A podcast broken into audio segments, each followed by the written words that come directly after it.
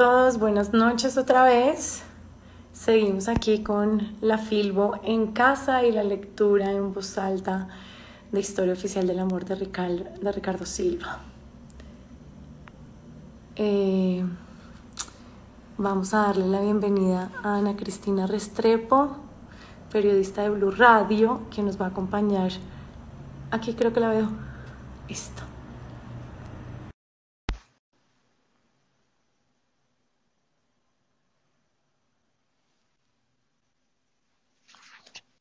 Hola. Ana Cristina, hola, ¿cómo estás? Buenas noches. ¿Cómo estás? Muy bien, bienvenida hasta Filbo en casa y hasta lectura en voz alta de Historia Oficial del Amor. Eh, gracias. Te estoy oyendo un poquito cortada, no sé por qué. ¿Tú me oyes bien? ¿Cómo nos leen. Yo te oigo bien. ¿Cómo nos oyen ustedes? Yo ya te oigo ¿Cómo bien. nos oyen? Ahí nos dicen que bien, bien. Sí, nos leen bien Sí, todos. sí. Nos leen, ¿no? Nos escuchan. bien, Pues, parece que bien. conexión, que no te oigo como bien, pero ya te oigo bien. De pronto a la hora de conectar. Bueno, Ana Cristina, cuéntanos antes de comenzar, que seguramente a, a las personas que siempre se conectan les gusta saber un poquito de cómo, cómo te conociste con Ricardo, eh, qué los ha, ha unido en esta, en esta historia de lecturas. Bueno, a Ricardo, eh, a Ricardo Silva yo lo conozco hace varios años. Yo eh, lo busqué a él porque pues tengo un eh, eh, programa de, en Radio Cultural en la emisora de la Cámara de Comercio de Medellín. Y entonces busqué a Ricardo para entrevistarlo y desde eso pues hemos sido como muy amigos.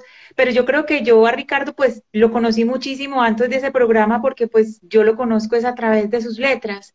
Eh, inclusive antes eh, de sus columnas, lo conocí fue por, por sus libros. Creo que la primera eh, obra que me leí de Ricardo eh, fue Autogol y fue más, más que por conocerlo a él, porque me, pues me evocaba a An- Andrés Escobar, la historia de Andrés Escobar, y desde eso pues eh, somos muy amigos. Ay, pues qué bonito, porque sé que este ha sido un escenario muy especial eh, para él, para, para compartir con, con esos amigos que ha hecho en tiempo, grandes lectores, también sé que eres muy buena lectora. Pero, pero bueno, entonces yo te voy a dejar, Ana Cristina, te, te extiendo una vez más la bienvenida a esta Figo en casa, esta lectura en voz alta, que disfrutes, este ratico de, lectura que, que, ha sido maravilloso para todos los lectores. Voy a eh, cambiar aquí el set y voy a quitar los comentarios para que no interrumpan.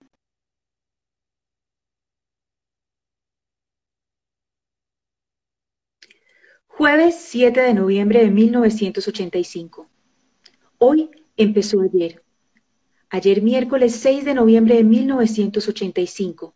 Hacia el final de la mañana comenzó la masacre en el Palacio de Justicia.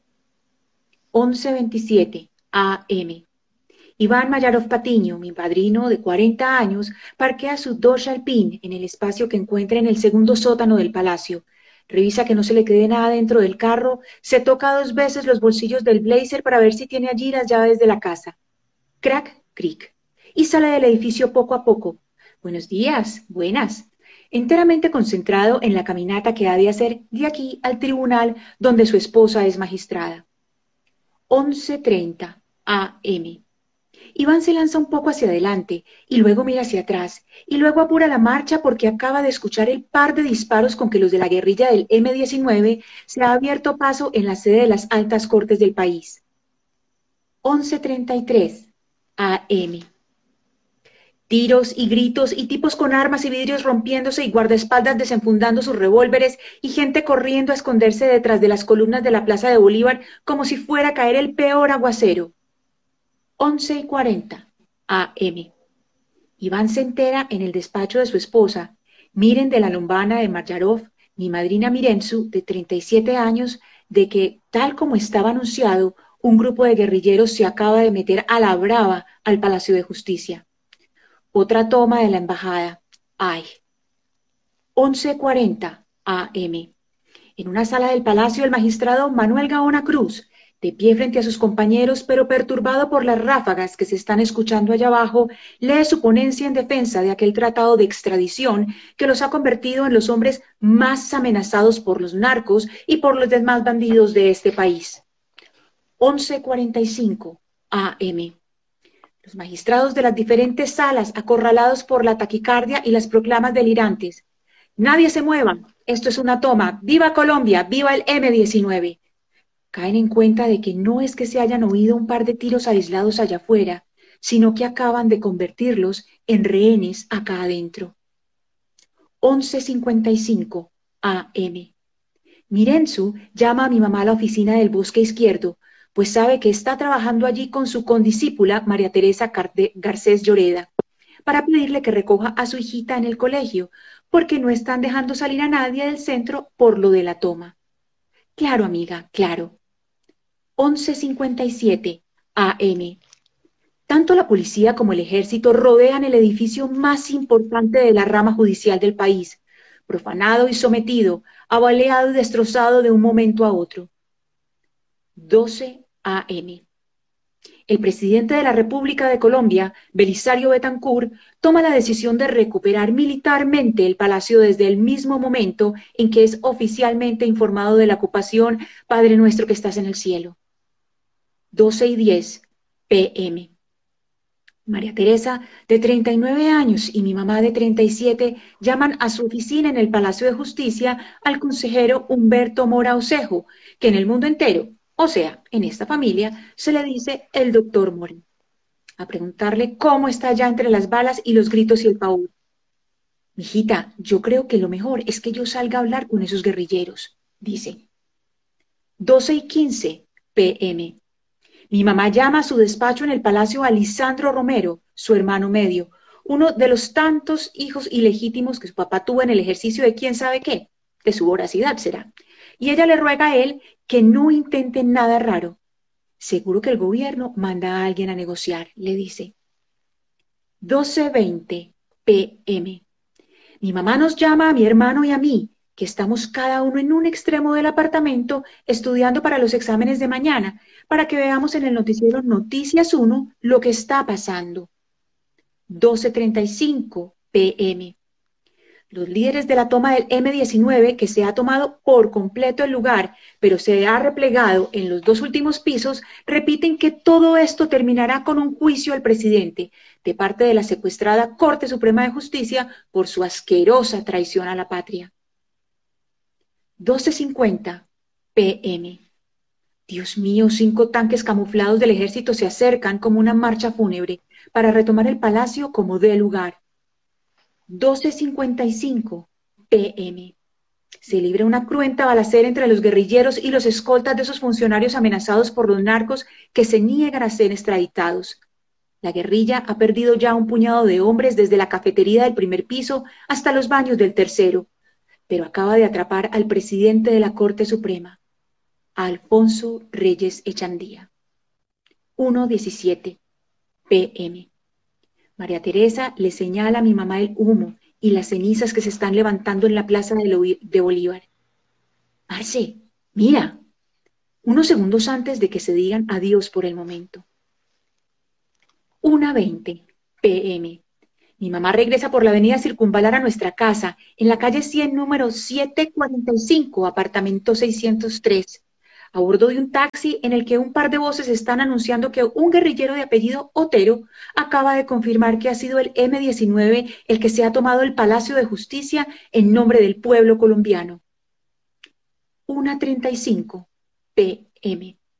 El periodista Mauricio Gómez, director del noticiero 24 Horas e hijo del candidato conservador Álvaro Gómez Hurtado, reproduce un mensaje de la guerrilla para el presidente Betancourt y su ministra de Comunicaciones, Noemí Sanín Posada. Exigimos la presencia del presidente para que se responda de manera clara e inmediata a cada una de las acusaciones contra el actual gobierno. ¿Ah? Faltaba más. 1.40 pm. Las autoridades, que de golpe están en todas partes, tratan de controlar las revueltas y los saqueos en los pequeños locales de la Candelaria. 1.45 pm. Mi mamá transfigurada, entra al apartamento por nuestra puerta habana de lata con las palabras, Niños, tengo que recoger en un rato a Miren Vítore. 1.50 pm. Mi papá, de 45 años, nos llama al apartamento. 256-9556 para ver si mi mamá ha llegado sin problemas. Se les va a armar a estos tipos otro 9 de abril. Dice, ya hay tiroteos y asaltos por los lados de la Plaza de Bolívar. 1.57 pm. Dos tanques del ejército tumban el sagrado portón del Palacio de Justicia, me daba tanto miedo cuando era un niño de cinco años para retomar el control de los sótanos, para acabar de acabar con todo. 2.02 pm. Un helicóptero de los cuerpos especiales deja en la azotea de la construcción en llamas a un grupo de policías especializados que, pase lo que pase y sea como sea, va en busca de los guerrilleros que han empezado a usar a los mados como escudo. 205. El consejero Jaime Betancourt Cuartas llama a su hermano el presidente a pedirle que no lo deje morir.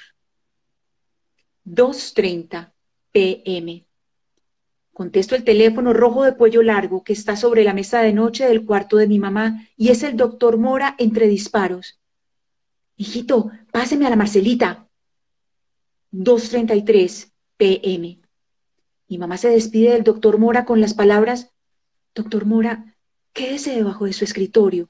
Y luego llama a la esposa de su mentor a decirle, Lucy, alístele a su marido algo de ropa porque seguro que va a haber una negociación como la de la Embajada Dominicana y después marca el número de la oficina de su hermano Lisandro y al otro lado de la línea lo único que se escucha son un par de gritos espeluznantes que no tienen pies ni cabeza. 2.35 pm. Ya los soldados del ejército han llevado a 138 civiles al lugar donde se dio el inútil grito de independencia de 1810, la casa del florero de la once con la séptima, para cogerlos y, de paso, interrogarlos. 2.40 pm. Me encuentro a mi mamá en el mueble del teléfono de la sala, descansando su angustia sobre el mullido cojín en blanco y negro, incapaz de decirme una sola palabra. 301 pm. El último de los edificios de los alrededores del Palacio de Justicia ha sido desalojado para dispararles desde las terrazas a los francotiradores de los subversivos. 3.03 pm. Yo me siento en la cama de mis papás, sobre el cubrelecho amarillo de flores del que nos burlamos tanto, a ver si logro concentrarme un poquito en la previa. Chao niños, ya nos vemos, grita mi mamá desde la puerta. 3.40 pm. Mi mamá está tratando de convencer a las profesoras del colegio, aquel que ella es la acudiente de Miren Vitore Mayarov de la Lombana, de cinco años, cuando la niña sale corriendo hacia sus brazos y lo deja todo en claro. 13.50 pm. Reyes, el presidente de la Corte Suprema, habla con su hijo Yesid, con su amigo el comandante de la policía, con un par de periodistas que se, apiadan de su suerte en vivo y en directo que el presidente de la República dé finalmente la orden de cese al fuego. Ruega una y otra y otra vez. 3.55 pm. El jefe guerrillero de apellido Hacking le arrebata a Reyes el teléfono para dejar dicho por siempre y para siempre. Es increíble, sépalo, que cuando entren a este piso nos morimos todos. El presidente de la República no le ha pasado al teléfono al presidente de la Corte y se va a morir. El M-19 no es el que se ha tomado el Palacio de Justicia, sino que se lo han tomado los tanques del ejército. 400 PE. La ministra Sanín, convencida de que su responsabilidad consiste en evitar los levantamientos populares y furiosa con los medios por sus irresponsables transmisiones de las voces temblorosas de los rehenes, se dedica desde ese momento a llamar a los periodistas que conoce para exigirles prudencia. 405 pm. Nadie contesta el teléfono de la oficina de su hermano Lisandro. 410 pm. Nadie contesta el teléfono del despacho del doctor Mora. 4.30 pm. Miren, Víctor y yo nos sentamos juntos en la sala del televisor a ver Plaza Sésamo. Una de esas cosas no es como las otras. 4.50 pm. Los policías en la azotea piden autorización para volar con dinamita las rejas por las que podrían entrar a ejecutar a los bandidos que tienen invadido el cuarto piso de Palacio. 4.55 pm. Un pequeño comando del ejército rescata al consejero Jaime Betancourt junto a un puñado de colegas suyos del segundo piso que han tenido la suerte de estar a su lado. 505 pm. El ministro de Justicia, Enrique Parejo, pide al Consejo Presidencial que, antes de permitir que un estallido salvaje acabe con la vida de los rehenes, lo dejen a él hablar con aquel guerrillero que estudió en su mismo colegio, con el tal Andrés Almarales. 5.10 pm. Los policías vuelven el techo del edificio como si no les importara nada lo que pueda decirles algo que no sepa de armas. 5.20 pm. El gobierno insiste en que negociar es perder el país. Pero esto no está ya en manos de presidentes, ni de ministros, ni de, ni de candidatos, ni de nadie que nos lleve uniforme. 5.25 pm. Mi papá llega a la casa a la misma hora de todos los días, como si este miércoles, 6 de noviembre, fuera un miércoles como cualquiera. Listo, a que corramos a darle un abrazo de bienvenida. Chato. 5.35 pm. Los agentes especiales por fin entran a la oscuridad infernal del cuarto piso y están, se sabe, dispuestos a todo pero no tienen claro si ponerse a disparar, pero finalmente disparan, pero luego se dan la bendición porque lo, lo único que se ve a diestra y siniestra son los estertores de la pólvora y las ráfagas, las ráfagas doradas y rojas de quién sabe qué soldados, de quién sabe qué cuadrillas, y entre el ratatatatata y el Padre nuestro que estás en el cielo, solo se oye, hijo de puta, acá nos morimos todos, viva Colombia. 545 PM. Caen en el infame fuego cruzado, entre el miedo y la rabia con el destino y la desesperanza, los magistrados que les han servido a los guerrilleros de escudos humanos y piensan, ya. Y no más porque ni tiempo han tenido de despedirse de todo esto que fue la vida. 5.50 PM.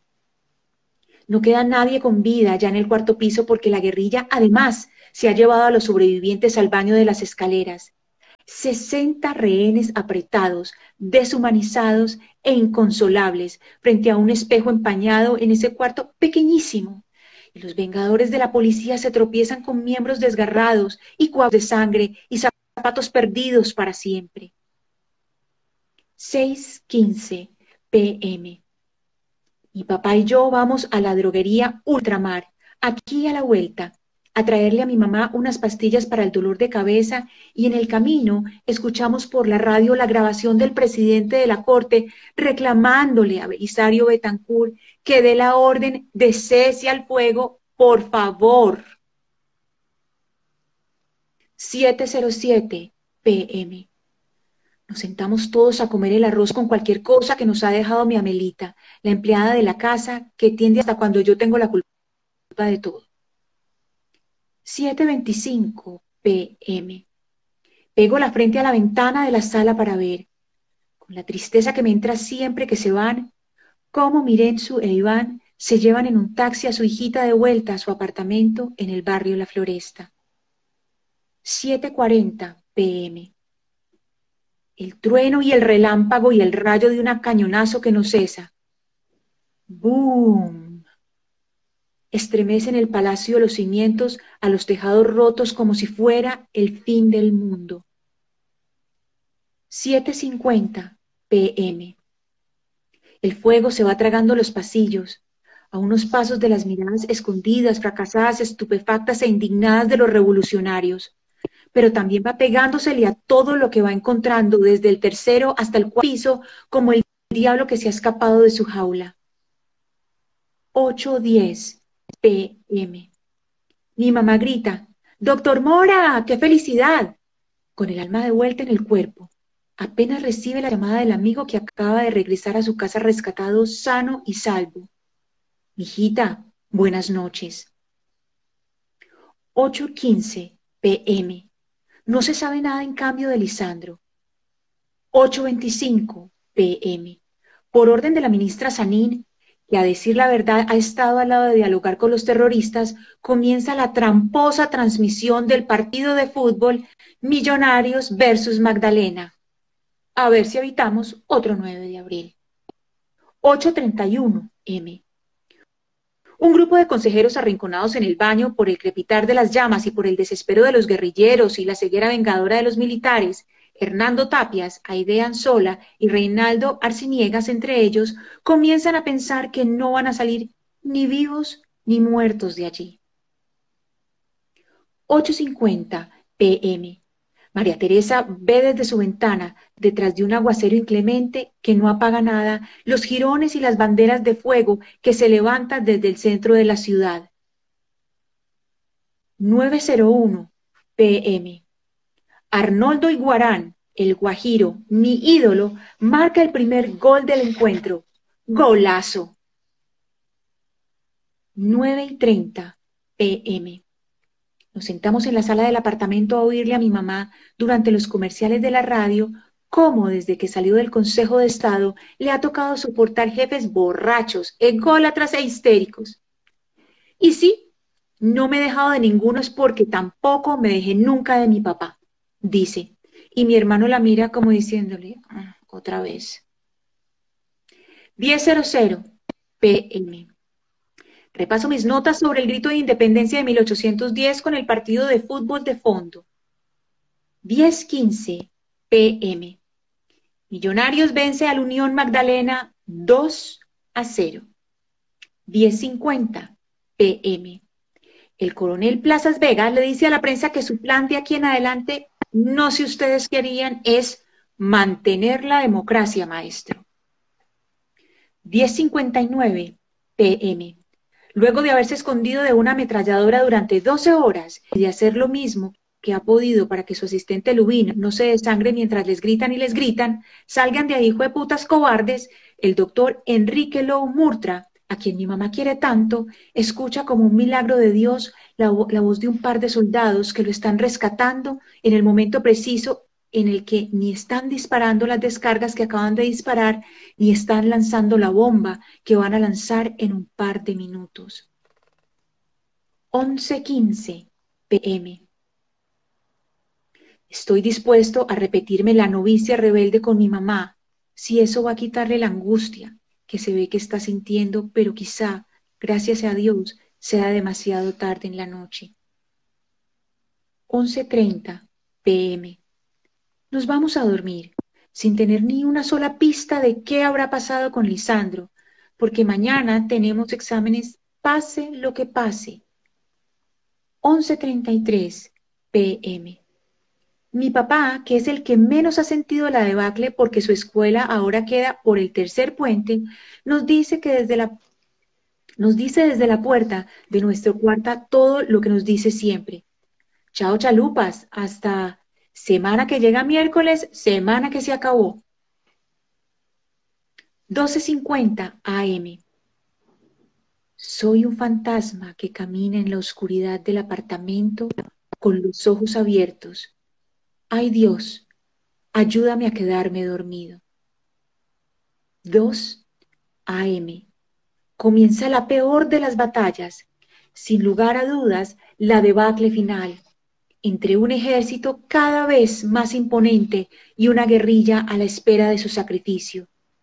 Pero poco a poco se va haciendo claro que la idea es volar en pedazos, pésele a quien le pese, ese baño donde lamentablemente están los 60 rehenes que quedan. 407 AM. El doctor Tapias Tapias Rocha, porque así todo el mundo es sus dos apellidos, piensa, seguro que ya solo estamos nosotros, porque de un estruendo a otro, lo único que queda en el antiguo Palacio de Justicia es un silencio que da otra clase de miedo, pues así va a ser estar muerto. 5.30 AM. El guerrillero Almarales mete al baño un radiecito en el que están diciendo que según información del ejército ya no hay adentro ni un solo rehén. Dios, ¿y ahora qué se va a hacer? ¿Y ahora será mejor morir de una vez para salir de esto? 6.10 AM. recojo el tiempo y el espectador en el tapete de la entrada. Me siento a leerlos en donde siempre me siento antes de empezar el día y lo primero que leo es el titular. No negociaremos el gobierno. 6.45 AM. El ejército dispara y dispara más y sigue disparando cuando una comisión de magistrados que Almarales ha enviado, con tapias a la cabeza para probar que sí hay rehenes con vida, se dedica a gritar, no disparen, por Dios, somos magistrados, 700 AM. El doctor Mora llama a la casa de Nariño a pedirles que por el amor de Dios no sigan disparando, que allá adentro hay todavía muchos funcionarios con vida. Y qué silencio el que está sintiendo al otro lado de la línea. 7.20 AM. El doctor Mora les ruega a las principales figuras del alto gobierno por Caracol Radio 810 AM que por el amor de Dios tengan un poco de compasión. 8.30 AM. El consejero Reinaldo Arciniegas consigue salir del palacio, escalón por escalón por escalón, entre una calle de soldados temerosos que no saben si fusilarlo o dejarlo pasar, y sin embargo no le permiten dar el mensaje de que no disparen más porque allá adentro aún hay jueces con vida. 8.45 AM. Los pocos funcionarios sobrevivientes dentro del palacio se dejan llevar por una extraña tentación de rezar, porque tras descubrir que la salida de Arciniegas solo ha servido para que los soldados sepan a dónde lanzar las granadas de fragmentación, han perdido lo poco que les quedaba de esperanza. Van a matarnos a todos. 10.45 AM. Acaban de acabárseles las municiones a los desmoralizados y heridos sobrevivientes del M-19 y, previendo la última venida del ejército, han decidido poner a los magistrados enfrente de ellos como una barrera para cobrarse la vida de los rehenes en el peor de los casos. 10 y 50 AM. Termino de responder el examen de historia, aquí en el salón de cuarto A, con la sensación de que he contestado bien hasta esa última pregunta tan de última hora. 11.00 AM. El coronel Plazas Vega, fugaz entre los micrófonos, les dice a los periodistas de turno, yo creo que esto ya se resuelve en muy poco tiempo. 11.15 AM. A la salida del examen me encuentro con un par de personas de otros cursos. Germán el de Millos y Daniel el de Santa Fe. Que quién sabe de qué estarán hablando y me saludan levantando las barbillas como dice más. 11.30 AM. Armamos un partido de fútbol contra los del otro curso, en ese campito montañoso que queda entre la capilla y el Parque Fundadores. 11.45 AM. El doctor Tapias piensa, no me puedo mover, ni me voy a mover apenas recibe un quemonazo en el hombro. 12.35 pm, la doctora Anzola y el doctor Tapias salen de palacio. Entre el humo y la asfixia y los ojos de quien sabe qué monstruo agazapado, porque al Malales les ha concedido la salida a las mujeres y los heridos. 12.40 pm.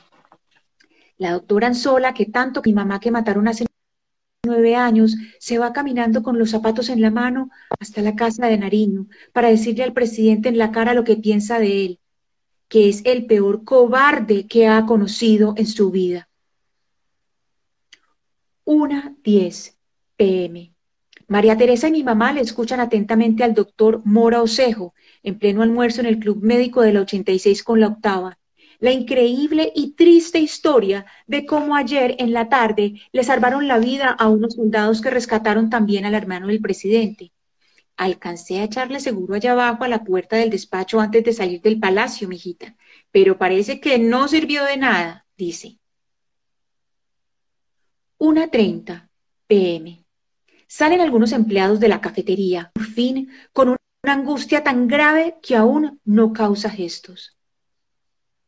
2.10 pm. Nada ni nadie emite una sola sílaba, ni una sola exhalación, pues acaba de dar alguna bomba, como un corazón entre el Palacio de Justicia. ¡Boom! Y por ha traído el fin. 2.50 pm. Huele a carne, a víscera, a hierro, a madera, a pólvora, expediente, a biblioteca quemada. 3.13 pm. El ejército comandado por el coronel Plazas Vega le da parte de victoria a su general Arias Cabrales. 3.37 pm. Mi papá nos recoge en el chivito de cuatro puertas que pensamos cuando nos robaron el famoso blanco. Y me pregunta qué tal me fue en el examen. Y le pido que me crea que la respuesta al último punto era, colombianos, las armas os dieron la independencia, las leyes os darán la libertad, que está en la puerta del Palacio de Justicia. 3.50 pm. Mi hermano, que va en el puesto del copiloto, como siempre, pensándose cómo sacarme la piedra, pone el cassette que hizo hace poco como si este jueves 7 de noviembre fuera un jueves como el de la semana pasada. Everybody needs a little time away. I heard her say from each other. 4.15 pm. Mi mamá llega a la casa a quejársenos de que no la hayamos oído gritar, Eduardo, papá, cuando nos vio pasar por la octava con 86 en el carro hace apenas unos minutos. 4.25 pm. Mi hermano se burla de mí porque acaba de descubrirme pintando afiches de películas inventadas hasta que llaman a mi mamá a darle la noticia de que Lisandro está muerto. 4.40 pm. Desde la ventana de nuestro edificio, el edificio La Gran Vía, vemos como una muchedumbre con pañuelos blancos le grita vivas al desfile del ejército que se dirige triunfal a las caballerizas. Pero nosotros acá arriba no entendemos qué pendejadas esa manada de bestias se está celebrando. 5.05 pm. Mi mamá divaga sobre cómo uno está vivo y se salva día por día porque tiene que vivir, porque lo suyo es ir envejeciendo como corrigiendo un texto, pero quizás sea mejor no pensarlo demasiado. Y mi papá, porque esa es su filosofía de vida, sino más bien ponerse a hacer alguna cosa. Nos acercamos los tres, cansados, apabullados y confundidos, al mueble donde mi mamá mira a un punto invisible. Punto es esa desazón que no la deja en paz, que vuelve de tanto en tanto de los días más raros de su juventud, con el auricular aún en la mano por si alguien la llama a decirle que nada de esto ha sido verdad, ya no más. Ya es hora de que hoy sea mañana. Y aunque todavía falte parte del horror, desde las imágenes de los rescatados ensangrentados con las manos en alto, hasta la locución lastimera y en tercera persona del hombre al que nadie le cree que si fue el presidente de la República en las 28 horas pasadas, ya estuvo bien y ya fue suficiente y ya fue demasiado. Quizás sea mejor apagar todo de una vez. Off. Porque en esta casa ya estamos muy viejos para sentir semejante desamparo. Está lloviendo otra vez, ahora, contra todas las ventanas del apartamento. Mi mamá se levanta a cerrar las que han quedado abiertas, una por una, para que no se nos inunde la casa como si fuera poco. De paso, echa segura la puerta de la entrada y se queda parada allí, como pensando que al menos esto nadie se lo va a tomar. Ana Cristina, muchas gracias por esta lectura. Yo creo que después de semejante texto uno queda bastante con una mezcla de emociones de ¿no? la vida. Que Sabes que el día, el día que pasó esto le estaba contando, eh, le decía um, a Ricardo, a mí me asignaron, como a todos nos asignaron el texto aleatoriamente. El día que todo esto pasó fue el día que cumplí 15 años. Y sí, esto ha sido increíble cómo le toca a cada quien un capítulo que, que, que tiene una conexión impresionante. Una conexión, sí. Este fue el día anterior al cumpleaños, pero fue el día, el día de la celebración, pues. Qué fuerte, ¿no? Que, que, que no nos falle la memoria para no olvidar estas cosas que, que hemos vivido como, como sociedad. Yo quedé como con tu lectura bastante, bastante conmovida. Muchas gracias, muchas gracias. A ti, gracias. Y gracias a todos los que nos acompañaron. Igualmente, a todos una feliz noche. Mañana seguimos la lectura desde las redes de Penguin Random House. Me gusta leer Colombia. Feliz noche, feliz noche Ana Cristina, que descanses. Tú descansa, gracias.